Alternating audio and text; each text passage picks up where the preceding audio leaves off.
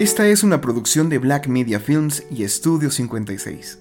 En este encuentro, el vacío de una persona rota. Comprender el vacío no es nada fácil.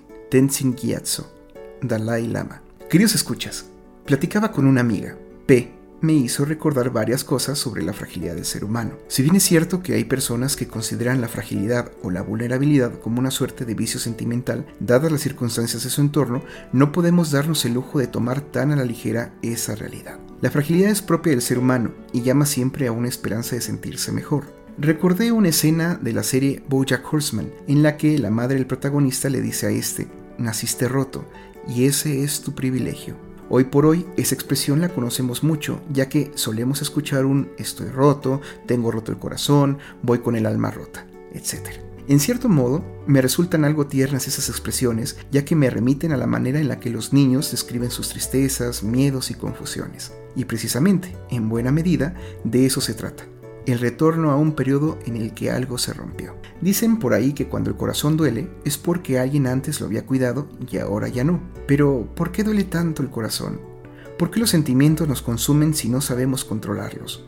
Mi amiga me comentaba que ella siente mucho, a lo que le respondí que es algo muy suyo, pero tampoco algo extraño. Cuando las personas sienten demasiado, a mi parecer hay una falta de administración sentimental. Hoy en día se le llama educación emocional, pero no resulta tan sencillo. La emoción es algo que se produce a nivel inconsciente, mientras que el sentimiento es ser conscientes de las emociones al ser algo más racional. Si somos capaces de analizar el sentimiento, debemos poco a poco ir descubriendo el origen de las emociones. Un amor, por ejemplo, tiene un origen inconsciente que busca ponerle nombre y rostro, aquello que hace posible lo demás. Ese vacío que podemos llegar a sentir en algún momento de nuestra vida, podríamos convertirlo a otra noción, la cual sería la falta. ¿Qué buscamos? Llenar el vacío. Pero, ¿qué pasa cuando ese vacío falta se presenta como un agujero negro y que nada ni nadie puede llegar a llenarlo? Pues es precisamente lo que deja abierta la posibilidad misma del vivir. Hay que entender y tener muy claro que la falta es lo que permite, en cierta medida, el movimiento, el ir hacia el encuentro con algo determinado. Pero, a su vez, ese encuentro se ve afectado por dos realidades simultáneas. El primero, que es la expectativa que de un modo sentencia lo que queremos, y, por el otro, aquello que desconocemos y que a su vez es lo que es. Es decir, por un lado, buscamos algo con ciertas características, mismas que se nos presentan de modo inconsciente, y por el otro, nos topamos con una realidad muy distinta por cuestión de detalles, y nos aborda un sentimiento de incompletud. Algo falta. Curiosamente, nunca hay algo que sobre. Es lo que yo quería, pero algo le falta. ¿Cuántas veces hemos dicho u oído algo así? Si las cosas fueran al 100% tal y como las esperamos, mucho me temo que no sabríamos valorarlas.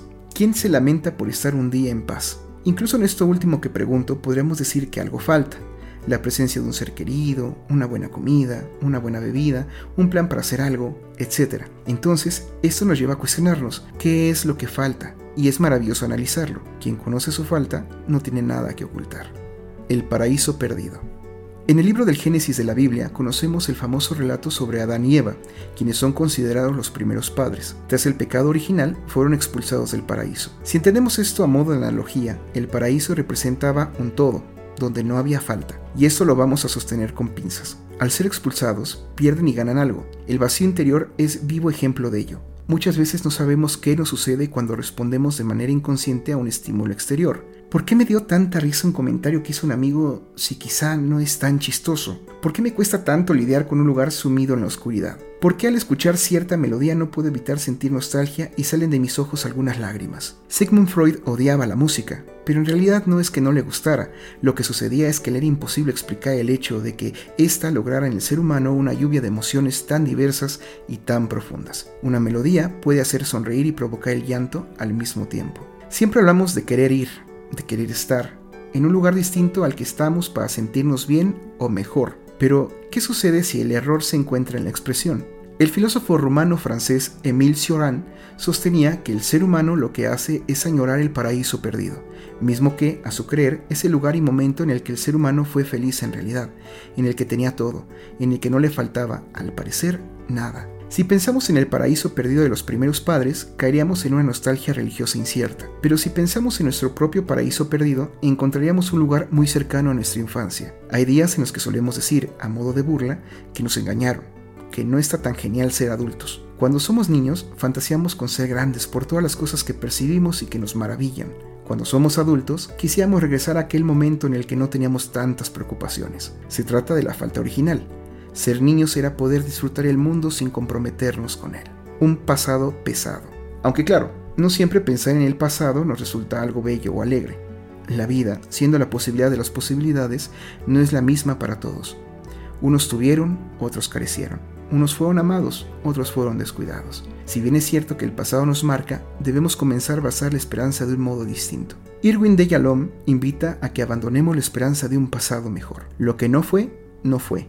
Hay que permitirnos soltar las cadenas del pasado un poco y dejarnos libres para lo que está haciendo, para lo que está por ser. El pasado no puede ni debe determinar el futuro. Antes bien, nos debe servir como experiencia para poder asimilar la realidad y ver de qué manera podríamos lograr lo que ayer no fue. Aquellos que no fueron amados habrán de poder ser amados, pero no es fácil cuando hay tanta culpa de por medio. Me ha tocado escuchar incontables veces a pacientes que no se perdonan por haber permitido lo que pasó.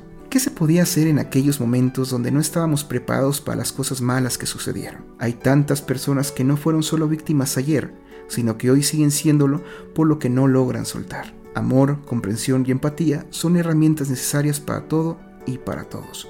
Volviendo a temas religiosos, San Agustín nos recuerda que la salvación no es de todos, sino de muchos. Hay quienes no podrán ser salvados, quienes no podrán ser ayudados, por mucho que haya quienes queramos hacerlo. No depende de nadie la salvación o la perdición del otro. Uno puede hacer algo, servir y amar, pero el otro también depende de una cierta carga de trabajo para ello.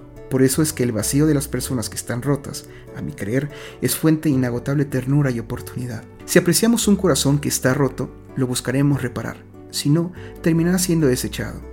Quien piense que está roto es una tragedia, es que no ha aprendido que el vacío es ocasión de aprendizaje constante y de descubrimientos inigualables. El ser humano tiene en sus manos el poder hacer algo o no con su vida. Recordemos a Nietzsche, vivir la vida sin que la vida nos viva. Nos estamos escuchando.